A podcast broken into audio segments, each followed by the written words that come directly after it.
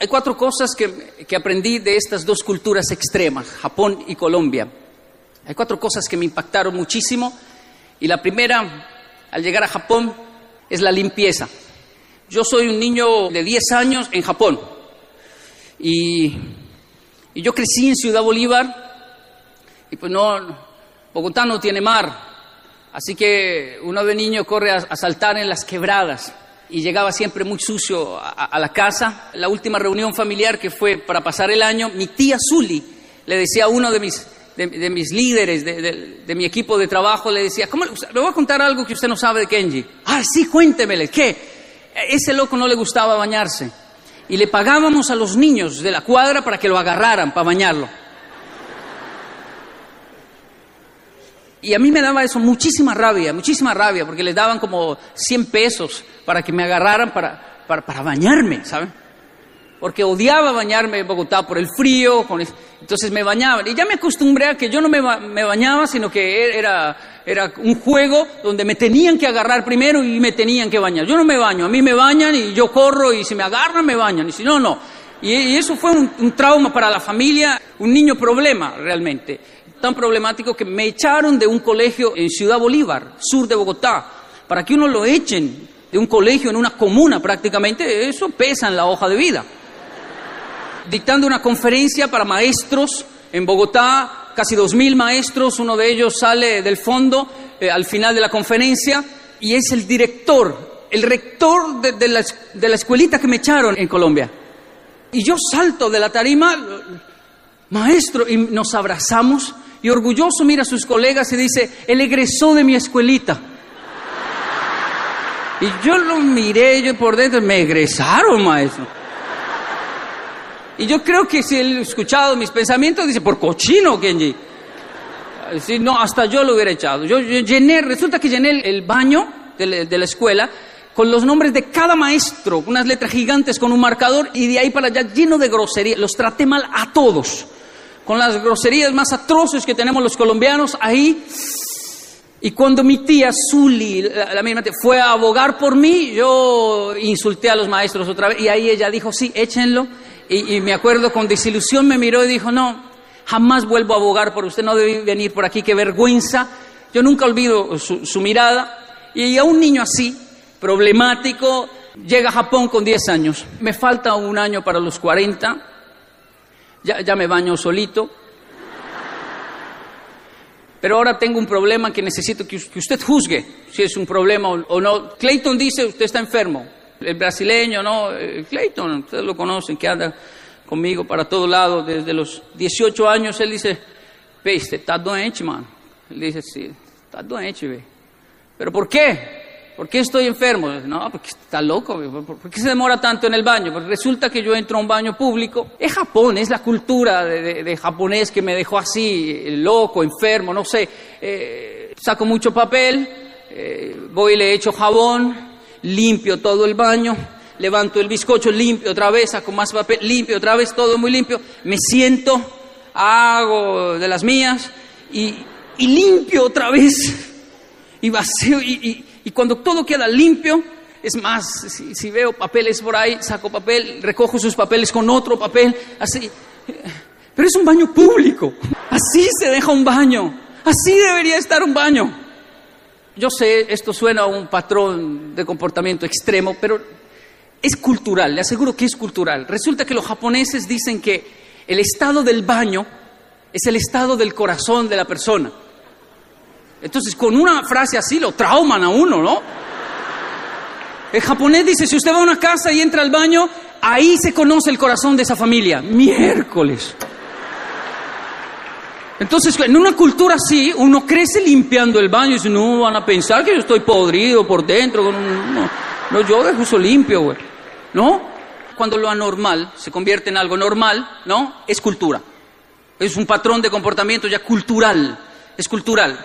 Ni nos damos cuenta de lo hacemos. Cuando una persona entra a un baño público, hace chichi, pipí, y no levanta el, ¿cómo le llama? El bizcocho, ¿verdad? No levanta el bizcocho, y lo deja así todo sucio, y se va y vacía con el pie así, y se va. un japonés ve eso y dice, está enfermo. Está enfermo, está enfermo. Cara está doente, mano. Para dejar, para dejar un baño así, donde otra, la siguiente persona que va a entrar puede ser un niño que tal vez ni, ni piense y simplemente se siente. Es una enfermedad, dice el japonés. Y los latinos decimos, no, esa gente está enferma para limpiar tanto. No quiero defender ninguna de las dos culturas, pero creo que necesitamos reconocer la necesidad de un equilibrio. De que hay cosas que aunque parezcan normales, no son normales. Le, aseguro que tengo una cantidad de cosas que contarle de los japoneses que uno dice, eso no es normal. Mi trabajo en Japón es literalmente reunir japoneses y decirles, hey, hey, hey, ¿por qué se portan tan bien si después se están suicidando? No, no, no. Vamos a hacer un taller latino. Y todos de pie, los japoneses, ah, un taller latino, vamos a bailar. No, eso no, eso ya todo el mundo lo sabe. Este es un taller que usted no conoce, es importante. Párese de lado así, hagan así. Y los japoneses, ¿y eso qué significa? Eso significa no me importa nada. Sí, sí. Y así uno empuja al jefe. No, sí, empuja al jefe, no importa nada. Aprendas esta frase en japonés, una frase colombiana en japonés. No, no me eche, yo me voy solito. Así, sí. Claro. Espera, escuche, escuche, escuche. Espere, espere, espere. Si no aplauda eso, por favor.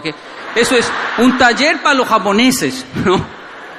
Ya cuando estoy en Colombia es deje de empujar, no levante los hombros, no sea rebelde.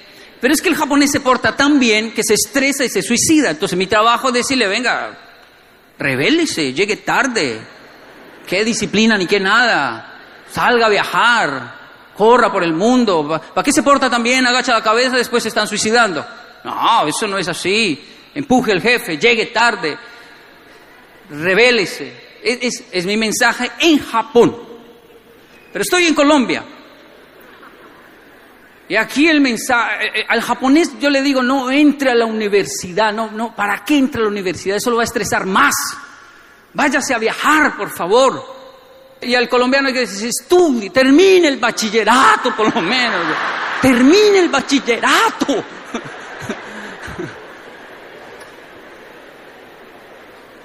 Como notará, puedo quedarme horas hablando cosas negativas de los japoneses, pero, pero no, no, no, estamos en, en Colombia, debemos ver nuestros errores, los nuestros, los que nos están haciendo daño a nosotros, no, no a los japoneses. Y que de hecho uno dice, no, no, no es lo mismo, ¿no? Estar deprimido eh, en Japón, en una situación tan excelente, que, que en un país donde tras de que hay pobreza ahora nos vamos a deprimir. O el problema contrario que es, ¿por qué estamos tan felices? Si, si carecemos de tantas cosas. No, no es normal, no es normal. Es un tema cultural. Y el primero fue ese, la limpieza. Desde que llego a Japón descubro que en mi escuela no hay traperos. Y me asusto porque veo que todos comienzan a barrer y, sacan un paño, una tela de toalla, la doblan, hacen un cuadrito, la cosen en X, esto lo hacen en la casa, la mamá los hace, pero hay un, hay un momento en que los niños deben aprender a hacerlo. Y con eso limpian el suelo, pero así, acurrucados en el piso. Y yo lo veo y digo, ¿y, luego no hay traperos? Y, como soy latino, digo, caramba, debe ser que en medio de tanta tecnología, pues se les pasó un trapero. Nadie se inventó un trapero. Y, y yo me voy a hacer rico aquí. O sea, si me invento un trapero. Después veo que en las tiendas venden traperos. Y entonces no entiendo es por qué en mi escuela no hay traperos. Y lo peor es que no hay señoras que hacen el aseo y ahí eso sí fue lo más grave. Dije, no, ¿cómo así no hay señoras para hacer el aseo? No, porque el aseo lo hacen los niños. ¿Nosotros? ¿Tenemos que limpiar la escuela? Sí, limpiar la escuela todos los días y una vez a la semana, eh, todos los días mi salón y una vez a la semana, eh, según al grupo que le tocase, eh, el pasillo, las escaleras y los baños.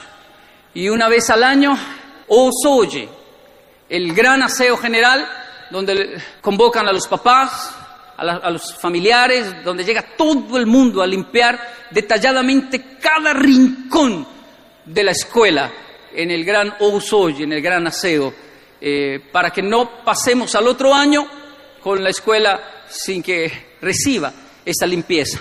Hay una conexión entre la prosperidad para mí de un país y lavar la losa. A mí me dicen, maestro, deme un tip, yo que soy joven, para ser próspero, lave la losa. No, maestro, eso no. Para, para mí, para mí hay, hay una conexión profunda entre un joven que busca el éxito. Yo no sé exactamente, sería mentiroso si supiera exactamente quién va a llegar al éxito. Porque entonces eso, sería como un gurú de la prosperidad. No pero sí sé fácilmente quién va por buen camino. Y son esos jóvenes que sin decirles lavan la losa. ¿Sabe cuál es el problema de este tema? El problema de este tema, hay, varios, pero, pero es este en especial. La cuestión de la conexión entre la prosperidad y lavar la losa, la cuestión está aquí. Es que la ansiedad de ver milagros nos hizo perezosos. La ansiedad de ver el milagro nos hace perezosos y por eso no vemos la conexión. El milagro es ese, ese coach de liderazgo que posa al lado de, una Ferrari, de un Lamborghini eh, eh, en Instagram y, te dice, mira, yo conozco los pasos del éxito. Y se sube al carro y se va. Y dice, no, tengo que seguir ese señor porque eh, tiene un Lamborghini. Pero si yo subo un video lavando la losa, este es el secreto para hacer... No me, no me siguen. Porque la ansiedad del Ferrari, la, ansiedad del milagro es... Le pasó al mismo Jesús, ¿no? Eh, pero y el milagro, pero y el milagro, no, es que no vine a hacer milagro. No, pero hágase uno ahí, hágase un milagrito, todo bien, haga un milagro. Ah, milagro, milagro. Pero es que si le hago muchos milagros no van a entender el mensaje. Ah, bueno, sí, qué lindo. Milagro, milagro, milagro. La ansiedad del milagro no nos deja ver el mensaje, la buena nueva. Es trabajo, esfuerzo, sufrimiento, toma tu cruz, sígueme, es esfuerzo. Pero no, no, no me hable de eso. Quiero es el, el milagro. yo quiero que un ciego vea. Pero si un ciego ve, y se sana, aplaudimos, pero igual después se muere también, ¿no? Todo el mundo se muere. Todos los que Jesús sanó se murieron después, ¿no? Mire, si un ciego ve, yo diría, wow, pero si mi hijo logra ver el plato sucio, porque parece un ciego. El problema no es que el ciego recupere la vista, el problema es que mi hijo ve. No es ciego, pero no ve el plato logra pasar al lado del plato y tengo que decirle, y a mí me pica todo, Kenji David, lleve el plato. Y él es tan buen hijo, tan decente. Ah, sí señor, dice, sí señor. El problema es que eso puede pasar mil veces. Ah, sí señor, ah, sí señor, ah, sí señor. Y entonces lo miro y digo, lo voy a enviar a Japón un día, yo. Va para Japón, va para Japón a vivir con él que lo dejen así, traumadito como estoy yo con la limpieza. Porque no ve cómo. No me interesa ver un, Ferrari, un Lamborghini, eso se tiene que alcanzar en algún momento. Quiero saber si mis hijos si van a lavar la losa. Lo interesante, ¿sabe qué es? Lo interesante es que cuando van a casas ajenas, ¿cierto? Va a la casa de la novia ¿Y cómo va? Ay, su hijo es una bendición. Está ayudándole en la tarea al niño, al hermano lavó la losa. Y, yo, ponga la cámara a ver si, si es el mío. No puede, lavó la losa sin que le dije, sí. ¿Usted sabe por qué es eso? Porque está en casa ajena. Uno en casa ajena se porta muy bien, llega con fuerza, que está en casa ajena. Por eso algo fantástico para aprender cultura es ir a otras casas, ir a otros países. Es lamentable que una crisis nos haga salir del país cuando en realidad debimos salir solo por el hecho de salir, porque hay que salir. Hay mucha gente que se dio cuenta que aunque la crisis lo sacó de su país y está por allá en otro lugar, en realidad fue lo mejor que le pasó, porque cuando uno sale es que abre el panorama y dice, caramba, lo que yo pienso que es normal no es tan normal. Y también tengo una mejor perspectiva, ¿sabe? Eh, una comunidad eh, de venezolanos muy grande está en Bogotá y está arrasando con nosotros los bogotanos, está arrasando, es decir, no les ganamos. Tienen una fuerza increíble para trabajar, una, una, pasión, eh, se, levantan, escuche, es porque están en casa ajena. Entonces, claro, si usted es un, escuche, si usted es un venezolano, escuche.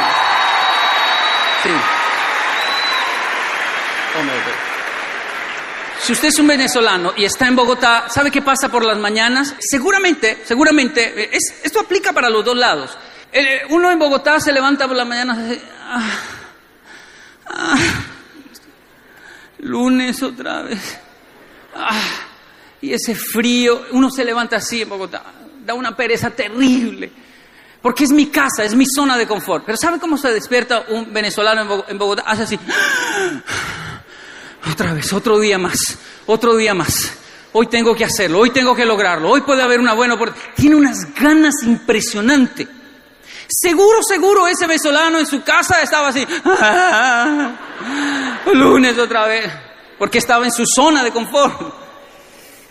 Y eso fue lo que nos pasó cuando, cuando, cuando llegamos a Japón, cuando llegamos a otros países, cuando nos chocamos con una cultura, con, no es nuestro hogar, y comenzamos a descubrir cosas de nuestra cultura que finalmente tal vez no sean tan normales. Y esto, los niños japoneses hacen el aseo en la escuela, hacen el aseo, limpian todo y todo el tiempo el japonés está limpiando. no puedo irme a dormir si no lavo la losa y no es mi esposa la que tiene que lavar la losa, yo lavo la losa, es igual, no hay que ella también, todos debemos lavar la losa y no soporto son, ¿veis? ¿Cuántos años?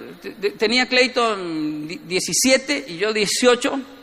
Está aquí eh, la, mamá de Clayton, la esposa también. Y son muchos años juntos. Clayton se acostaba a dormir y se quedaba mirando y me decía, usted está enfermo.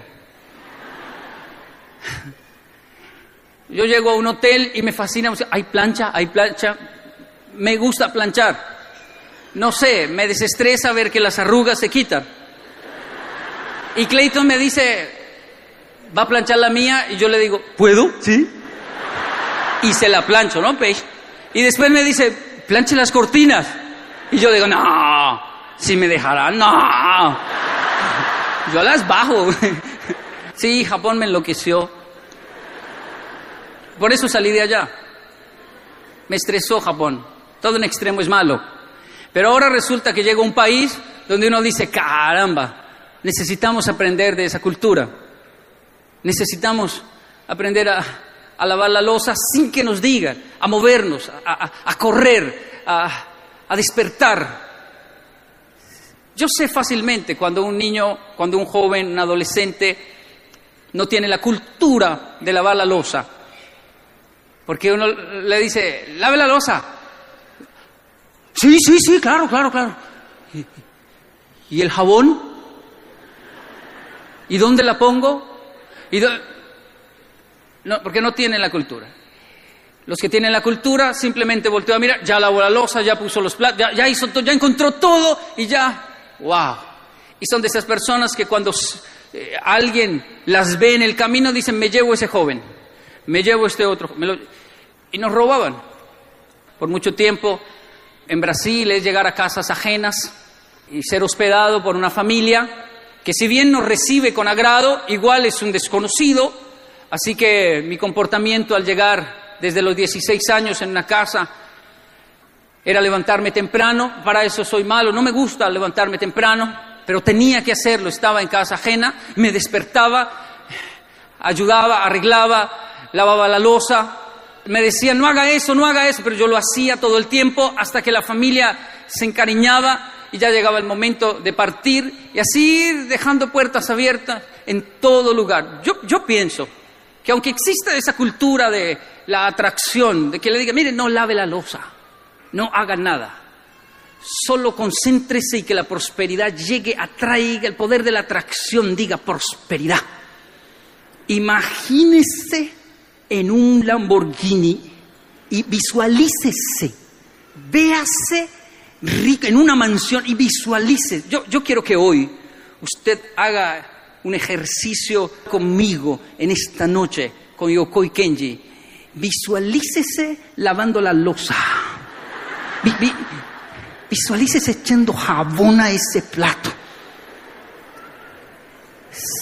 Dejando esa cocina perfecta. Es posible, es posible. Solo créelo. Ten fe.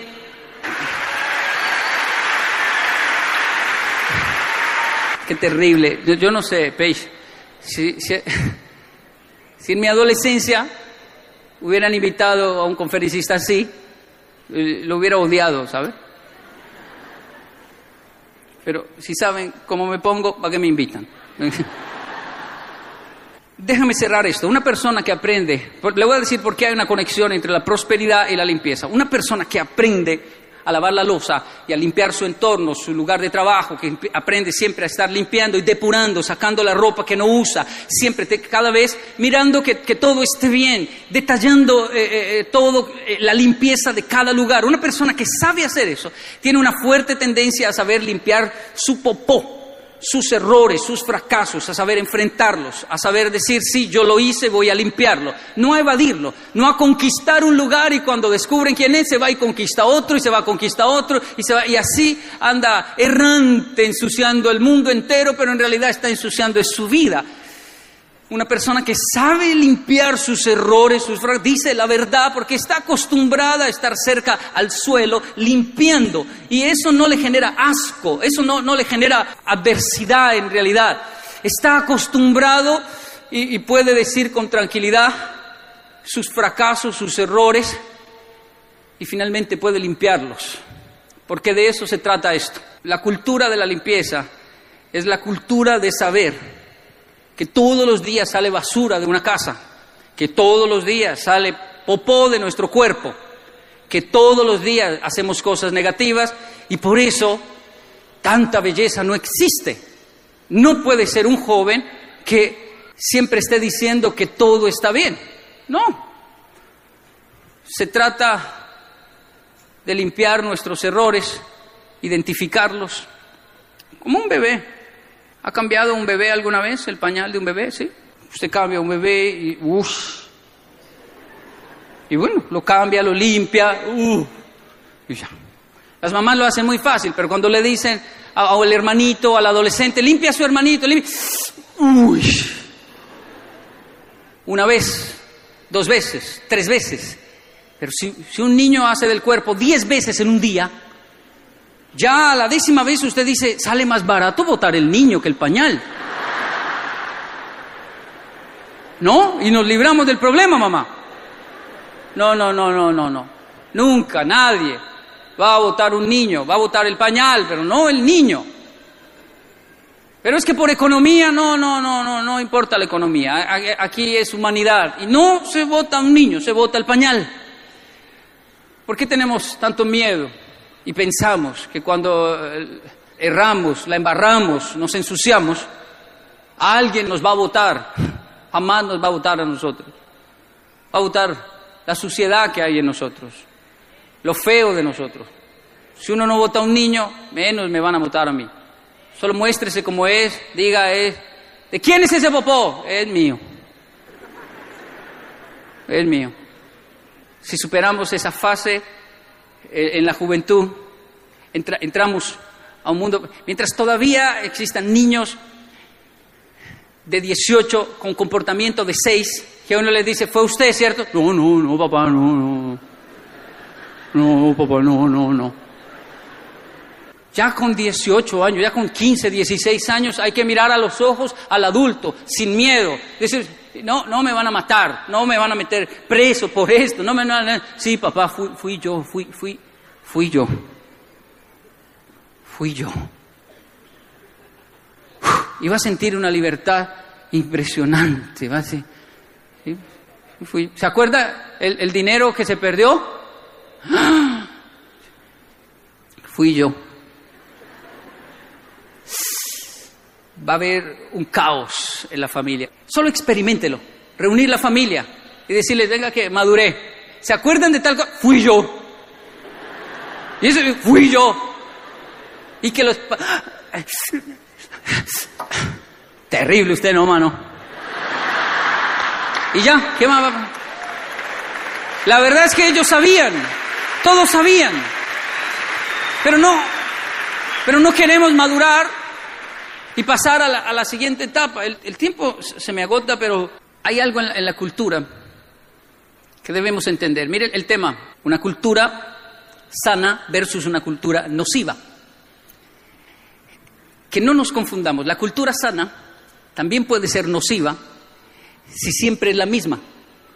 Yo reconozco una cultura nociva no solo porque exista un mal hábito, sino porque no cambia y lo deja uno en un ciclo ahí igual. O sea, la gente no cambia. Mi niña se porta bien, Ah, sí, sí, ella es la primera del colegio, ella, todas sus notas son buenas, tiene buenas habilidades, no le gusta eh, farrear, tomar, nada. Mi niña se porta bien. Oh, qué bonito. Cinco años después, mire mi niña, sigue portándose bien. Diez años, mi niña sigue portándose bien. Veinte años, mi niña se porta bien. Treinta, cuarenta años, algo le pasa a mi niña. Una cultura es nociva no solo porque no haga algo malo, es nociva porque no lo saca uno de un círculo. Hay personas que me dicen, mi niño se porta muy mal, mírelo. Es como usted ahí cuando niño que contó así, y este como que es peor, mi niño se... Cinco años después, ahí sigue portándose. Diez años después, ya está mejorando. Veinte años después, está portando bien. La cuestión de lo nocivo no es solamente eh, un acto dañino, sino si sí nos deja evolucionar. Hasta en nuestros fracasos hay que evolucionar. Es decir, si un adolescente le está buscando la quinta pata al gato, déjelo. Búsquese, búsquesela entonces. Ya, vaya, búsquele la quinta. Papá no tiene, yo le dije. Ahora, ¿dónde está el error? El error es decir, voy a buscar otro gato. No, no cometa el mismo error tantas veces. Evolucione en sus propios errores para que finalmente hasta los errores se conviertan en virtudes. Pero es dañino simplemente hacer las cosas bien todo el tiempo y no experimentar, porque eso puede ser un mecanismo de defensa para no lanzarse a buscar los cambios. Hay que errar, hay que equivocarse. Yo me atrevo a decirle a la juventud, experimente, pruebe, equivóquese. Tada, verá Cristo da que ni Eso traduce, solo no entre en la lista negra. Resulta que en Japón una vez no quise hacer aseo, no quise, porque vi que tres de mi salón no hacían y de otros salones siempre había uno o dos que no hacían y a estos locos los maestros no les decían nada. En cambio, nosotros nos decían, Kenji tiene que hacer aseo, Kenji tiene que hacer, fulano tiene que hacer aseo, tienen que hacer aseo. Y los otros hacían así, yo no, y se van. Y yo decía, ¿este? Sí. No, ¿y por qué a él no le dicen nada? Y los japoneses son muy callados, hacen... Y un día yo dije, no, pues si ese se fue, yo me voy también. Y un día dije, voy a tomar la misma actitud y, que es fácil para mí, porque soy colombiano. No, no sé. No. Oh, ma, soy no lo hago. Y me fui. Y el maestro se fue detrás de mí, todo el salón, no olvido eso, gritando, ¿veis? ¡Oh! ¡Vagar, conero! ¡Oh! Todo el tiempo, todo el... Pero ya era escandaloso el asunto. Y llegamos a la, a, al, al grando, a, donde, a la cancha de básquet, y, ahí me gritó más fuerte. Yo, yo me iba a poner a jugar basquetbol ignorando, y el maestro vino y le dio un golpe al balón que estaba en mis manos usted tiene que hacer aseo. Y me asustó tanto que yo me fui a hacer aseo. Pero no entendía por qué, si tres se habían ido sin hacer aseo, ¿por qué yo, por qué a mí? Me trataba así. Después que hice aseo, ese mismo maestro al otro día me llamó, aparte me sentó y me dijo, vamos a hablar de lo que pasó ayer. Y me explicó. ¿Sabe por qué lo regaño? Sí, no entiendo, porque a los otros los dejó ir, pero sí, yo sé. Pero ¿sabe por qué con usted? Porque usted no está en la lista negra. Los que entraron en la lista negra ya no los regañamos, ya no los molestamos, ya los dejamos. Porque esto no es una dictadura.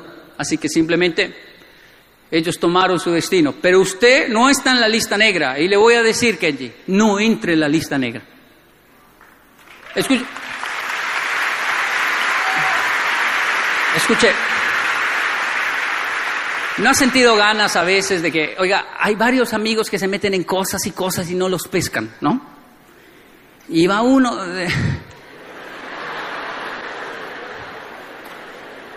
y hace cualquier cosa y ¡pum! Ya, al otro día, en internet, en todo lado. De eso que uno se va a un rincón y mira al cielo y dice, ¿pero qué? Déjeme en paz. A los otros no les dicen nada, no se meta tanto en mi vida. Todo lo que hago me sale a luz, no puedo hacer, no puedo, no puedo ni escupir, no puedo hacer nada. Pareciera que hay alguien ahí todo el tiempo. No, ¿Qué pasa? Disfrute esa época. No está en la lista negra. No es algo religioso, espiritual, de consecuencia, de terrorismo. No, es una simple ecuación. La lista negra es aquel comportamiento que solo por inercia ya tiene que caer que hizo tanto, tanto, cometió tanto un error que sencillamente ya no puede detenerse y no le vale nada. Y lo único que lo va a detener es el suelo. Pero aún allí hay esperanza, porque mientras haya vida, hay esperanza. Muchas gracias.